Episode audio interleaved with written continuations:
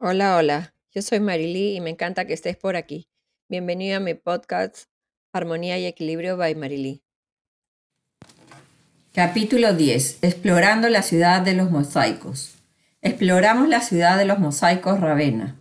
Lugares fascinantes como la Basílica de San Vitale, que fue construida durante el reinado del emperador bizantino Justiniano I en el siglo VI después de Cristo. En ese momento, Ravenna era la capital del imperio bizantino en Occidente, y la construcción de esta iglesia se llevó a cabo como un signo de la importancia de la ciudad en ese imperio. Su diseño presenta una planta octagonal, una característica distintiva de muchas iglesias bizantinas.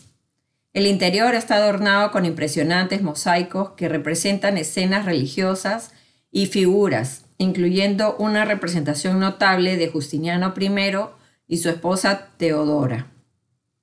Su diseño octagonal se convirtió en un modelo para muchas iglesias posteriores en Europa.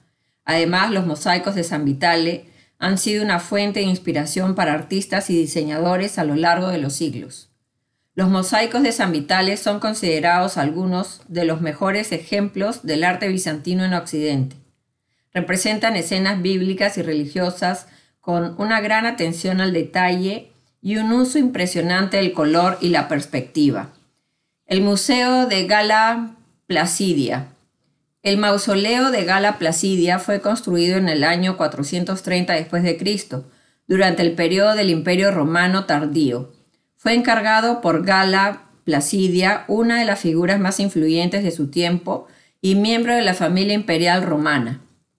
La planta del mausoleo es cruciforme, con una cúpula en el centro. El diseño arquitectónico es simple pero elegante. Los mosaicos cristianos del mausoleo también son notables, ya que representan algunas de las representaciones cristianas más antiguas en mosaico en Occidente. Visitar el mausoleo de Gala Placidia es una oportunidad única para apreciar la riqueza del arte y la historia paleocristiana en Ravenna. Su apariencia modesta desde el exterior contrasta con la belleza de sus mosaicos, lo que lo convierte en un lugar que no debes perderte.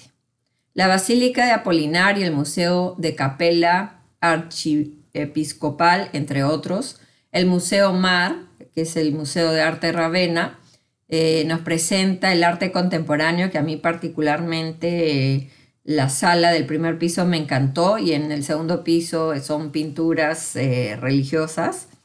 Y luego fuimos a cenar a un restaurante de mariscos y pescados. Yo comí una ensalada César con langostinos y mi hija un carpacho de salmón que estuvo delicioso.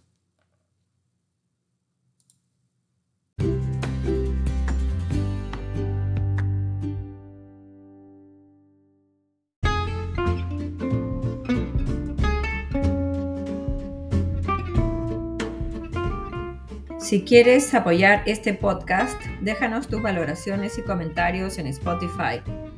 Añade a tu lista de contactos el número de celular 945 14 11 22 con el más 51 si me escribes de afuera del Perú.